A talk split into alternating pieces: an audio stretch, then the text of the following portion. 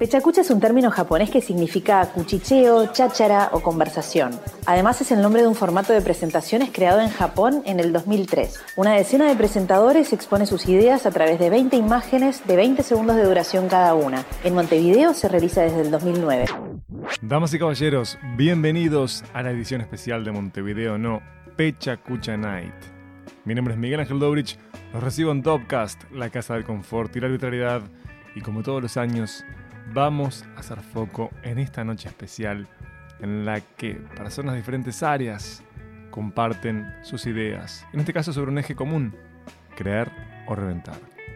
Con Pechacucha compartimos muchas cosas. Bueno, Pechacucha comparte conductor, host, si se quiere, MC. Soy yo quien les habla. Pero eso no es lo importante, sino que Pechacucha se propone cruzar, generar diálogo, estimular la charla. Como intento hacer eso aquí en Montevideo, ¿no? Con hispanohablantes de donde sea. Van a escuchar a continuación gente que quizás haya pasado por Montevideo, ¿no? Por amenaza roboto, o que haya llegado a sus oídos por otros lados, o sus ojos. Papina de Palma, cantante y desgraciadamente murguista. Con Papina grabamos el año pasado un capítulo divino de Montevideo, ¿no? Búsquenlo en nuestro catálogo. Escucharán a un experto en nanotecnología, Gabriel García. A pesar de ser un hombre carente de fe, compartiré con ustedes la presentación del Gordo Verde, sacerdote, ex arquivista. Personaje. Fue divino compartir la noche con él y la cena posterior, como con el resto de los invitados. También está por aquí Raúl Garreta, hablando de inteligencia artificial. A Raúl quizás lo tengan por Triolabs o Monkey Learn. Si no saben de qué les estoy hablando, chequen www.amenazaroboto.com y busquen la nota de minería de texto. Y también está la cantautora uruguaya Ana Prada, la pecadora que no es pecadora. Van a poder ver el resto de las presentaciones en el canal de YouTube de Pechacucha Night Montevideo. Sigan el Facebook de Pechacucha Night Montevideo. Y a nosotros nos pueden contactar desde arroba dopcast, arroba mvd no pod, mb corta de no pod. Nos escuchan desde iTunes, Castbox, SoundCloud, Evox, TuneIn o por RCS desde donde quieran. Levanta con Feedly. Acá se viene hoy a pasar bien y a cuchichear.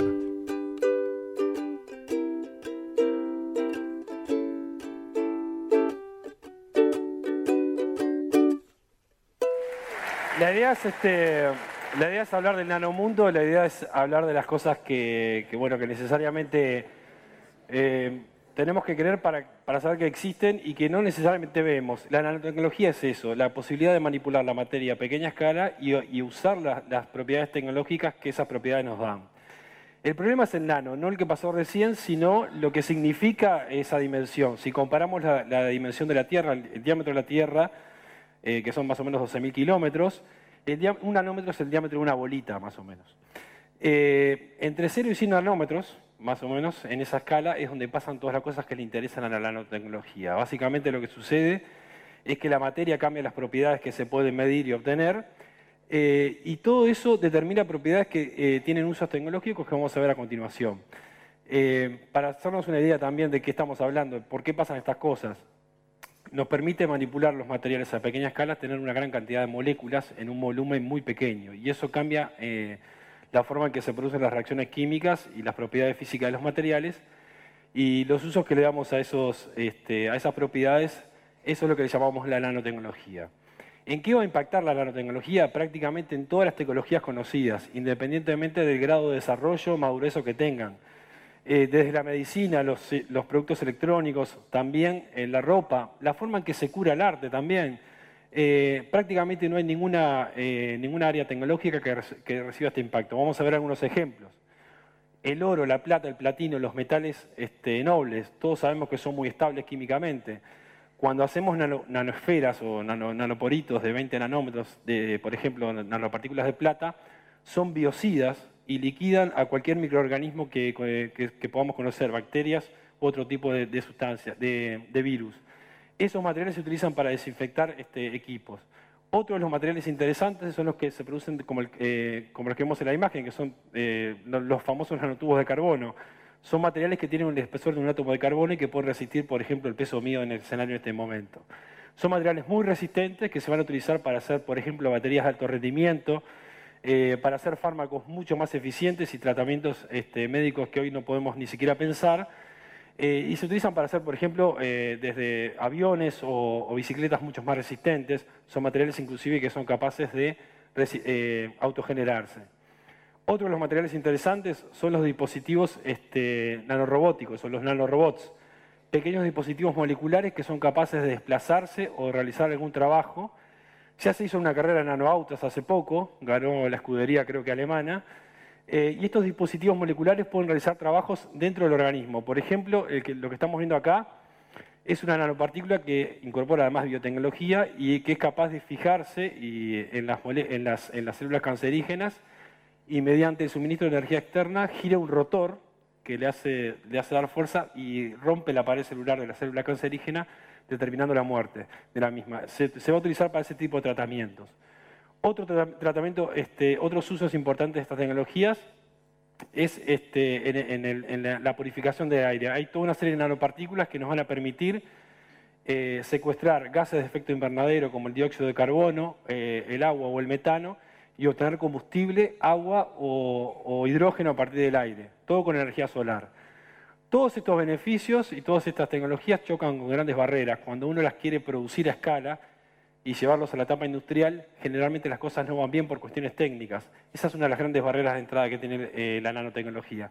Sin embargo, este, hace unos años atrás había dos físicos que estaban bastante aburridos, hicieron una apuesta que querían apostar qué tipo de estructura tenía la gelatina y el resultado no te sorprenderá. Lo que, lo que terminaron descubriendo es un, material que es el que vemos en la imagen, que son los famosos nanogeles o aerogeles, que se determinan cuando uno seca un gel, básicamente. Ese es el material con el, que nosotros trabajamos.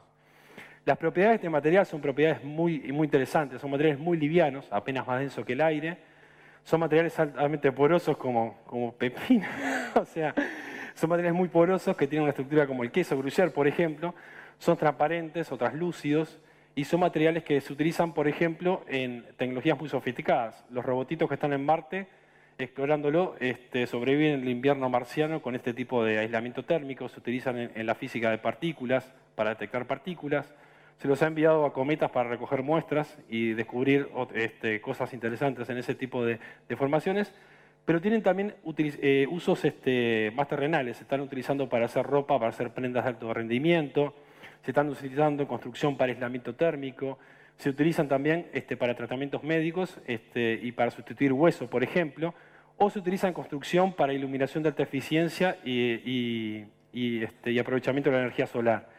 Este tipo de materiales son los que hemos desarrollado nosotros en nuestro laboratorio eh, y nos concentramos en, uno de los usos interesantes que tiene el material, en una de las propiedades que tiene el material, que es, eh, un material que eh, repele el agua, que no se moja, es imposible de mojarse, y que por la propia estructura eh, que tiene porosa le permite absorber toda una serie de materiales que no se mezclan en agua, especialmente los hidrocarburos.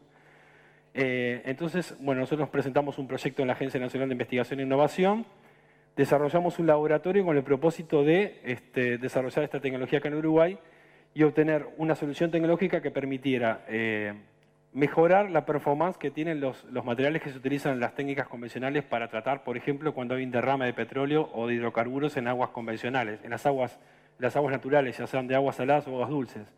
El material lo que nos permite es mejorar eh, la performance o el desempeño de los, sistemas convencionales, tiene una gran capacidad de absorción de hidrocarburos, 20 veces su propio peso, logra retirar del sistema y, y, del medio ambiente el hidrocarburo en cuestión, permite ser reutilizado in situ en el momento en el cual se, este, se está produciendo el derrame, ustedes piensan que no se puede perder tiempo en ese tipo de circunstancias, y el material tiene un ciclo de uso tal que puede ser utilizado este, hasta 10 veces. Y ese tipo de performance es la que mejora eh, la de los materiales este, los materiales convencionales. Más allá de eso, este, bueno, nosotros logramos eh, con el proyecto DANI eh, utilizar el estado de la tecnología, digamos, a nivel mundial y desarrollar esta aplicación. Aquí es una imagen de las instalaciones de laboratorio que están en el Polo Tecnológico de Pando. Y el propósito del proyecto era demostrar que podíamos utilizar un nanomaterial, un, nanomaterial específico desarrollado de punta a punta en el país. Eso eh, incluyó la parte de investigación, la parte de desarrollo y ahora la parte de prototipo y mejorar lo que sucede con los sistemas convencionales. En muchos derrames, por ejemplo, se utilizan lo que se llaman dispersantes o agentes tensoactivos, que son básicamente jabones. esos jabón, ese tipo de materiales de dispersión que se utilizan en los derrames que hemos visto en las imágenes, tienen efectos sobre, el medio ambiente y sobre los animales que, la integran, de manera que este tipo de soluciones eh, logran este, mejorar este, este tipo de, problemas, no presentan este tipo de problemas. El material logra sacar del medio ambiente el hidrocarburo y ser reutilizado. Eh, ese es el desarrollo que hicimos nosotros. Las pruebas demuestran que la tecnología se incorpora en forma eficiente a las tecnologías de uso convencional. A nadie le importa si es un nanomaterial o no. Cuando tenemos un tipo de problema ambiental como este, lo que importa es que funcione. Y el proyecto lo que buscaba era lograr integrarlo con las tecnologías convencionales, pero con las este, mejoras tecnológicas producidas por el nanomaterial. Este es el equipo de trabajo que nosotros desarrollamos, este, con el que desarrollamos el proyecto. Este, y esa es la idea fundamental que quería contarles. Es posible este, creer en lo que no se ve y eso definitivamente está pensado para cambiar la vida de todos nosotros más adelante. Gracias. Hola, buenas noches. Yo soy atea, pero a veces rezo, ¿no? Miro para arriba y pido cosas, pero no sé por qué, porque soy atea realmente. Pido, por ejemplo, climas específicos que favorezcan mis planes, que habitualmente se oponen a los pronósticos porque también tengo mala suerte. Que igual no me importa, porque no creo en la suerte tampoco. Soy muy escéptica, pero si se me cae sal al piso, tiro un poquito para atrás, por las dudas. Soy indecisa, como pueden ver, hasta para pensar, y eso lo justifico con mi composición astrológica, porque soy de Libra, con luna en Libra, y eso aparentemente hace que las personas tengan muchos problemas para tomar decisiones, como yo. A veces me cuesta tanto tomar una decisión que busco ayuda en organismos externos tipo el I online, las galletas de la fortuna virtuales o mis amigos, a quienes también les pido consejo. Siempre les voy a preguntar cosas pensando que no sé qué espero que me respondan. Pero la verdad es que en el fondo siempre sé, eso me doy cuenta después, porque siempre estoy o en contra o a favor de lo que me dicen. Y termino haciendo lo que yo quiero. O sea, no tiene mucho sentido mi estrategia. Es como cuando tiras una moneda diciendo como, bueno, tal o cual cosa, la moneda, ping. No es que la moneda sepa y vos no, es que ese momento en el que la moneda está en el aire es como si trajera consigo certezas. Para mí elegir es eso, es como una tortura espantosa, pero afortunadamente hay veces en las que mi cuerpo pareciera tomar decisiones por mí, como momentos en los que de repente sé que voy a hacer algo y no decidí nada, algo resarpado, un cambio en mi vida drástico y bueno, tal, lo tengo que hacer porque ¿qué voy a hacer? Y no tuve que elegir nada en realidad. Son como fichas así que me caen, momentos de certeza absoluta, y ahí no es necesario consultar ningún oráculo ni preguntarle incluso la opinión a ningún amigo. Por ejemplo, siempre supe que quería cantar. Yo soy cantante, ya, y murguista también. A mucha honra, Dobrich. y mm, cuando era chica pensaba que eso, que iba a ser cantante, y otras cosas, porque ser cantante solo no, no daba, no se podía, porque era para pasar necesidad, era un problema ser solamente artista. Mis padres también, no es que sean extremadamente tradicionalistas, pero para ellos también era como, bueno, no, está bien la guitarra, pero recibite, ¿no? De otra cosa. Y un día me di cuenta de que no tenía más remedio que dedicarme a cantar solamente. Yo estudiaba una carrera que mezcla las artes audiovisuales con la ciencia y los fines de semana cantaba mis canciones y juntaba plata para grabar mi disco. Y en un momento fui a Buenos Aires a trabajar en este disco con mi productor artístico, que es de allá. Fui 15 días en los que estuve dedicada absolutamente a las canciones. Y cuando volví a Montevideo era como, pa, todo deformado. Iba a la facultad, posta, y llegaba hacia la puerta y pensaba, voy a entrar. no puedo creer que voy a entrar otra vez a este lugar. Y ahí, bueno, mi cuerpo efectivamente había tomado la decisión de no ir nunca más. A mi cabeza le llevó un par de días afrontarlo. Era medio un viaje porque era una facultad privada y mis padres habían hecho un esfuerzo económico resarpado para poder mantenerme durante ese tiempo. Mi abuela estaba re enferma, que también le iba a caer bastante mal esa noticia. Y aunque parece un poco egoísta, capaz ahora, la verdad es que no me importó nada. Era mi vida en juego y cada día que pasaba me parecía definitivo en algo.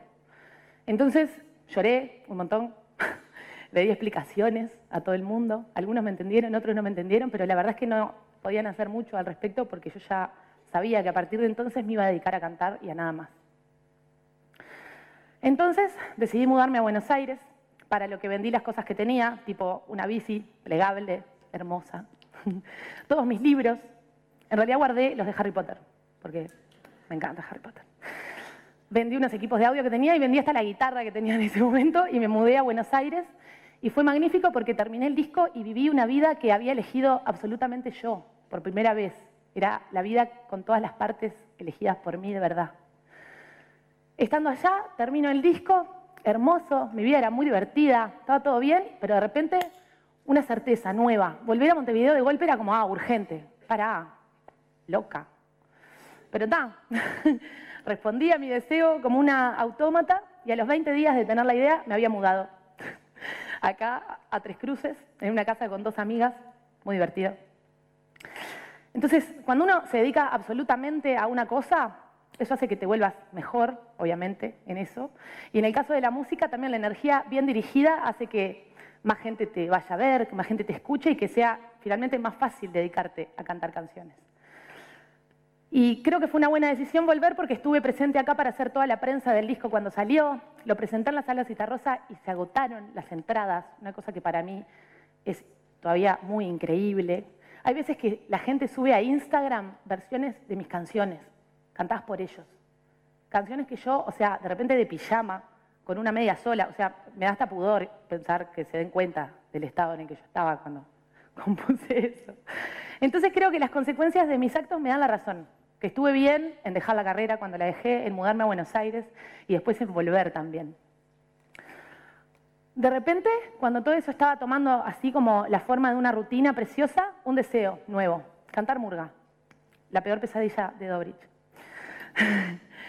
Entonces, yo había ido al tablado creo que dos veces en mi vida, porque me había obligado una amiga, tipo menos murga que un zapato, yo, o sea, nada que ver con nada, pero le conté mi deseo así a algunos amigos y enseguida me enteré de que Falta y Resto estaba buscando voces femeninas que integraran su coro paritario.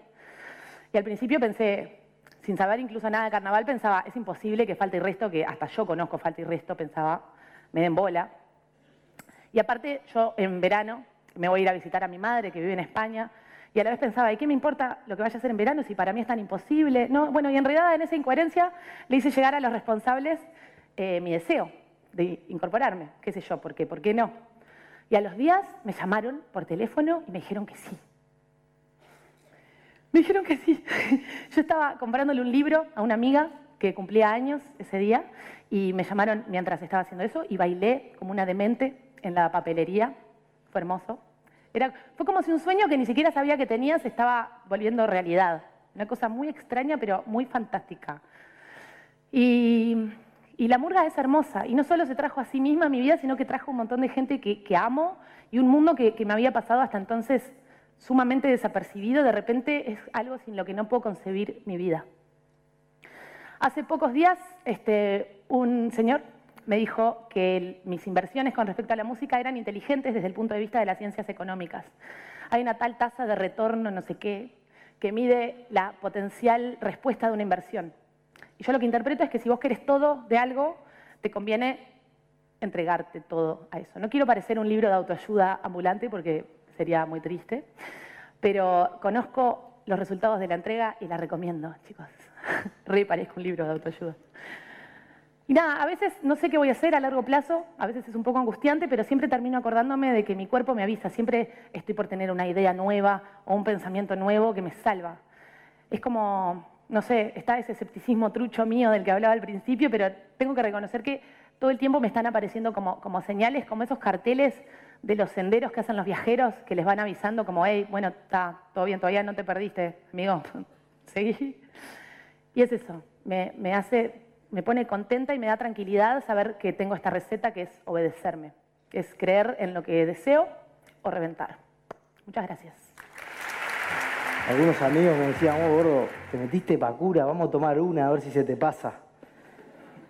Y no se me pasó. Acá estoy, vengo bancando bien. Hace, hace menos de un año que soy sacerdote y la verdad que estoy feliz.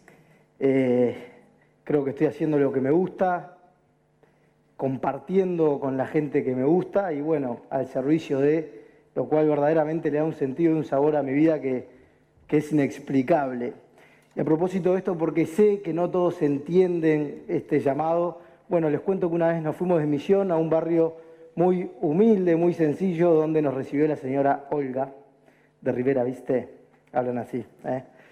Ochenta y pico de años, y yo fui con mi mejor amigo, el Tincho, y me dice, pasen, pasen, eh, vos sos...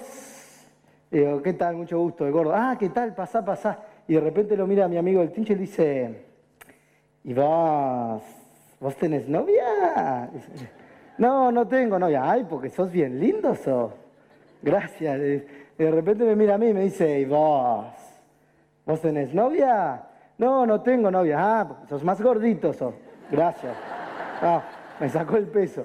Bueno, entonces dije, está, listo. Eh, y mi amigo, no sé para qué, pero le intentó explicar por qué no tenía novia. Y dije, pasa que el gordo es seminarista. Seminarista, ah, sí, ni idea lo que era seminarista. Ah, tendrás su novia por acá y por allá. No, no, soy seminarista, este, estudio para cura, pichón de cura, sí. Ah, y me dice, ¿y no podés nada? ¿Cómo no puedo nada? Oiga, sí, soy libre, esto es una vocación. Le expliqué el celibato sacerdotal, todo, porque era a donde iba. Me dice, ¿de aquello nada? Digo, no, de aquello nada, pero de repente va a la cocina, agarra una torta de chocolate, pasa por al lado de mi amigo el tincho, lo ve con cara de lástima, pone la torta de chocolate arriba de las rodillas y me dice, tomá gordo, ya que no podés comer de lo otro, come de esto. La oiga. Hay gente, es tremendo, es que hay gente que piensa que uno se mete vacuna y es un infeliz o no sé qué. Te juro que verdaderamente me siento protagonista en mi vida. No saben lo lindo que es bautizar, casar, bendecir, acompañar en los momentos difíciles y yo lo puedo hacer y me hace feliz.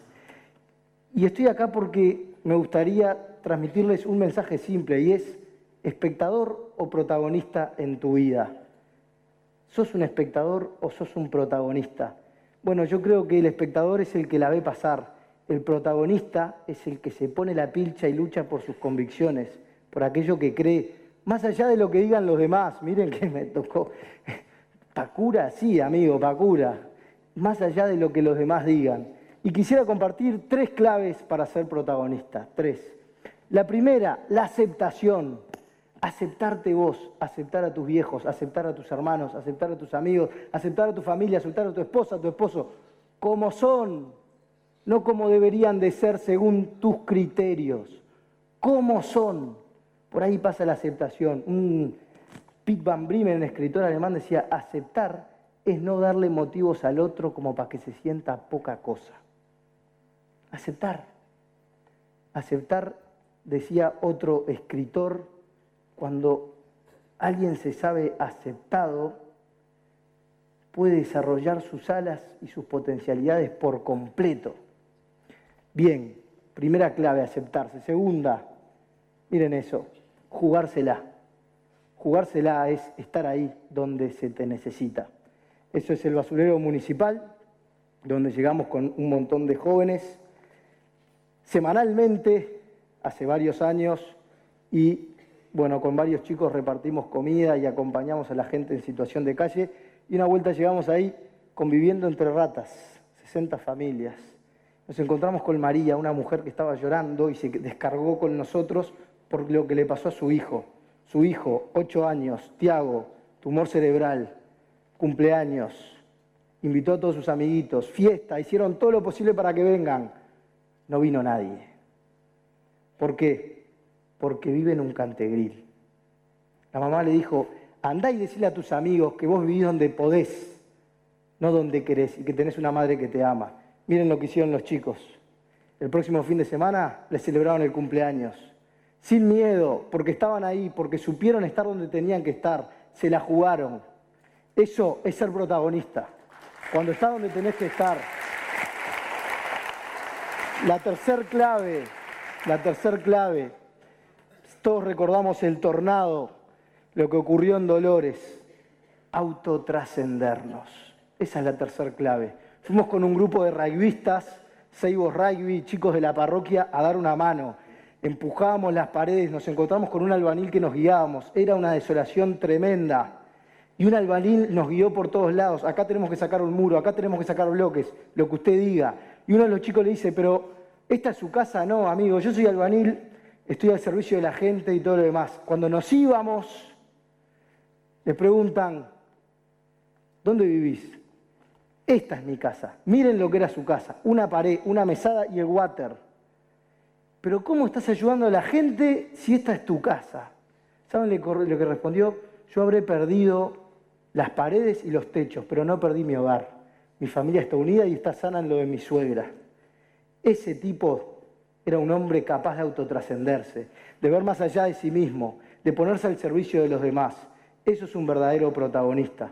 Y por eso estoy acá hoy, porque me encantaría que todos nos vayamos con la idea de ser protagonistas en nuestra vida, que no nos importe lo que digan los demás, que podamos aceptarnos y aceptar, que podamos estar, jugárnosla sin miedo, a mancharnos con el barro del camino, como dice el Papa Francisco, que podamos autotrascendernos como este albanil de Dolores. No les estoy hablando de extraterrestres, estoy hablando de uruguayos, como vos y como yo. Madre Teresa de Calcuta decía, a veces pensamos que todo lo que hacemos es tan solo una gota en el mar, pero el mar no sería lo mismo si faltara esa gota. Ojalá no falte tu gota, no falte mi gota y que podamos vivir como verdaderos protagonistas. Muchas gracias. Imaginen un mundo en el cual no tuviéramos que trabajar para sobrevivir, en el cual pudiéramos elegir ser artistas, deportistas, viajar y conocer el mundo o dedicarnos a la espiritualidad, sin necesidad de vender nuestro tiempo a cambio. Un mundo en el cual todos fuéramos ricos, pero no ricos en el sentido de tener un Ferrari en la puerta o un yate, ¿no? Sino de tener asegurado lo esencial para vivir, comida, agua, energía, una casa, donde fuera tan barato producir que prácticamente todo sea gratis. Bueno, este es el mundo que me imagino con un futuro con inteligencia artificial. Quizás suena súper idealista, pero es algo que realmente creo que podemos hacer con esta tecnología. Hollywood y las películas por lo general nos han vendido la visión opuesta, la apocalíptica. ¿sí? De repente las máquinas cobran inteligencia y lo primero que quieren hacer es aniquilarnos o esclavizarnos. Pero yo la verdad creo que podemos hacer algo muchísimo mejor con esto. Pero antes de seguir quisiera definir un poco lo que es inteligencia artificial. Inteligencia artificial es la capacidad de las máquinas de poder realizar tareas que hoy en día solo los humanos podemos hacer porque requieren cierta capacidad intelectual, ¿sí? de razonamiento, de planeación, de percepción, de manejo de conocimiento, de aprendizaje, una cantidad de cosas. Es un poco difícil definir lo que es inteligencia artificial, porque de prima es difícil definir lo que es inteligencia en sí. Pero lo que quiero que se lleven hoy como definición es que existen dos tipos de inteligencia artificial. Lo que es los sistemas espartos, ¿sí? que son muy buenos para resolver cosas muy concretas, y la inteligencia artificial general, que es decir, máquinas que puedan hacer absolutamente todo lo que podemos hacer nosotros. La primera, los sistemas expertos, es lo que existe hoy en día. ¿sí? Son muy buenos para resolver cosas muy concretas. Por ejemplo, procesar imágenes y detectar objetos o rostros, como cuando sube una foto en Facebook y detecta su rostro automáticamente, o entender el lenguaje, ¿sí? cuando le hablan a Siri o a Google y entiende el comando, o los autos que se manejan solos, que son muy, muy populares hoy en día son parte de la revolución de la información en la que vivimos. ¿sí? Gracias a Internet y a los dispositivos que tenemos, generamos grandes volúmenes de datos que justamente alimentan estos sistemas, que aprenden con estos datos y mejoran a través del tiempo, con la experiencia. Las tareas que hoy hacemos hoy en día van a ser resueltas por las máquinas y no estoy hablando solamente de tareas que quizás requieren poco nivel de preparación. Estoy hablando de cosas complejas como por ejemplo diagnosticar una enfermedad viendo una radiografía, o haciendo la contabilidad de una empresa, o haciendo, eh, desarrollando software. Cosas que hoy requieren un alto nivel de especialización, que hacen profesionales. ¿sí? Lo bueno es que las máquinas van a hacer las tareas que hoy en día son más repetitivas y más aburridas, dejando tiempo para nosotros para hacer las cosas más estratégicas, de valor agregado, que requieren alto nivel intelectual o capacidad emocional justamente lo que no tienen las máquinas.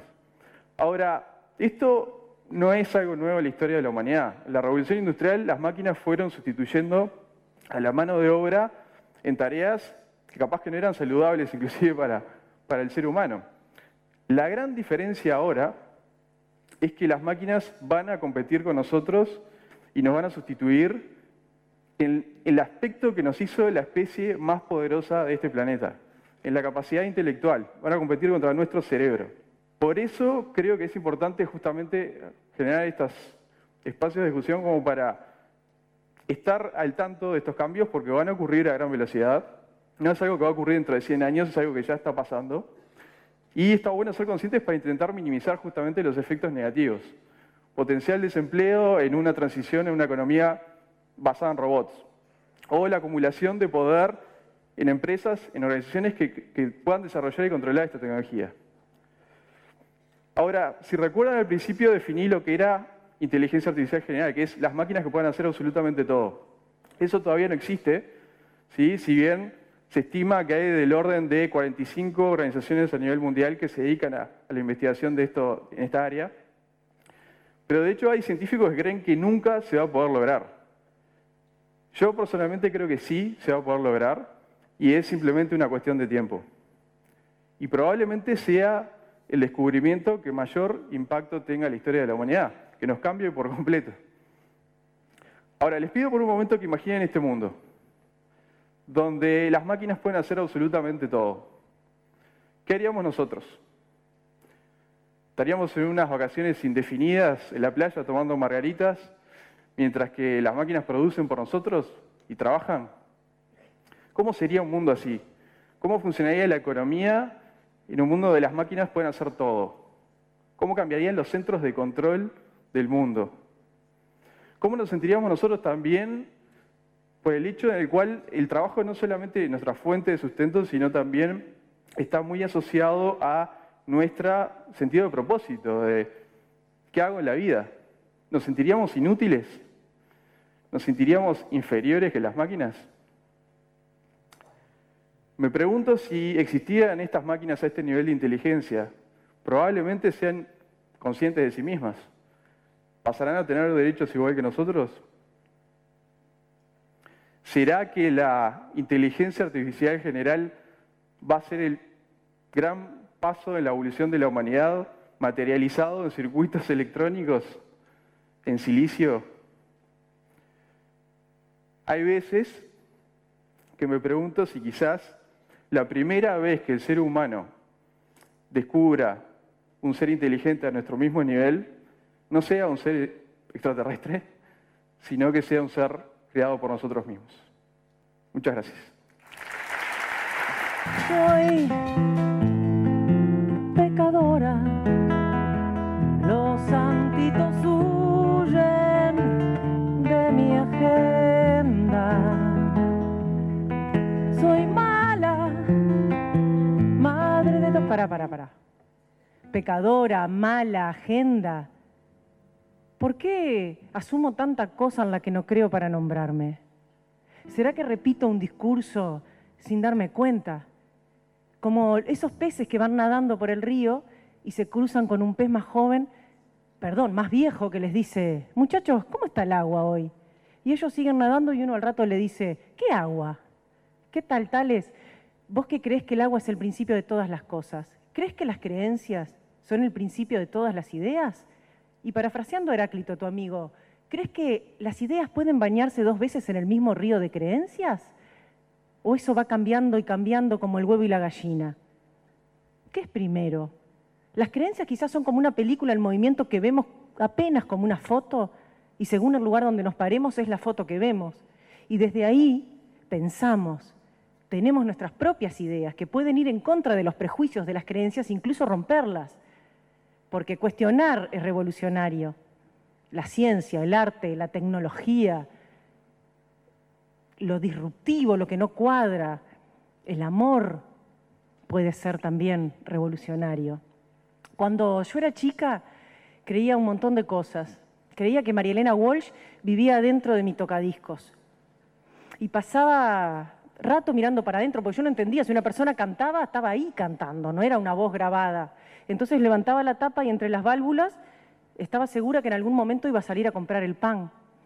También creía que los hombres no lloraban, que la playa era la paloma, que si me portaba bien en diciembre me traían regalitos, que los padres no mienten, que la felicidad era la Coca-Cola de los domingos, que los buenos eran los cowboys, que el cuco era el marido de mi maestra, que me podía quedar a solas con don Benítez, que la señora indicará a la tía Ladia.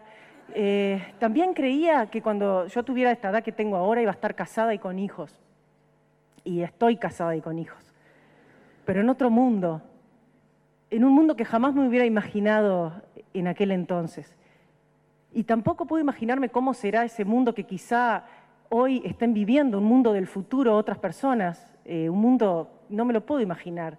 Y también sé que convivo con un mundo con mucha gente que me quemaría en la hoguera a mí. Hay quien cree que la Tierra es plana.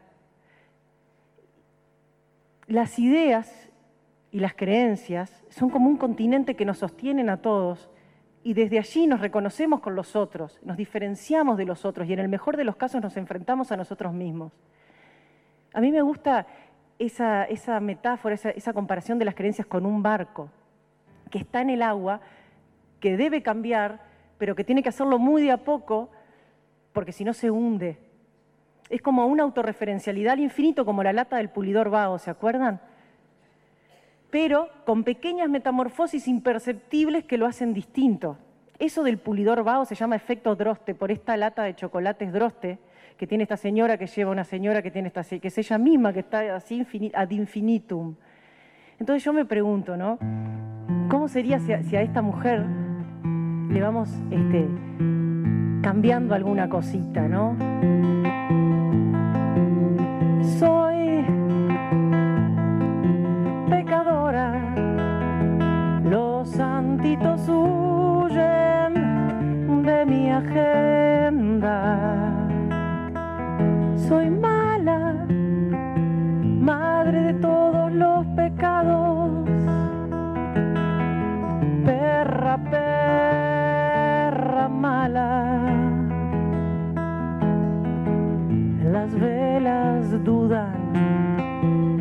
si a mi altar echarle mano o con la excusa de un soplo dejarme en la oscuridad, las velas dudan. Si a mi altar echarle mano, o con la excusa de un soplidito dejarme en la oscuridad, haber sabido que tu amor me dejaba de este lado igual me hubiera animado, porque no doy marcha atrás, droste pecado.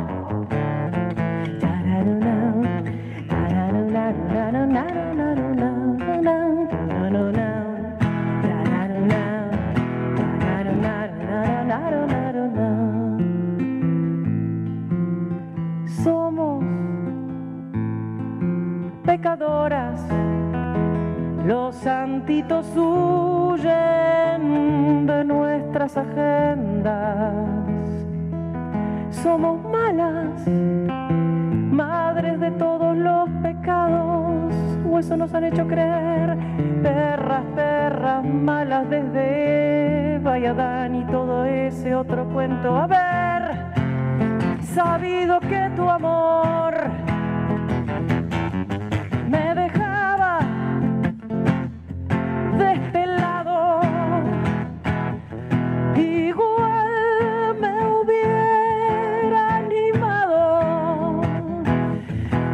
como las creencias avanzo hacia adelante inexorablemente y no doy marcha atrás.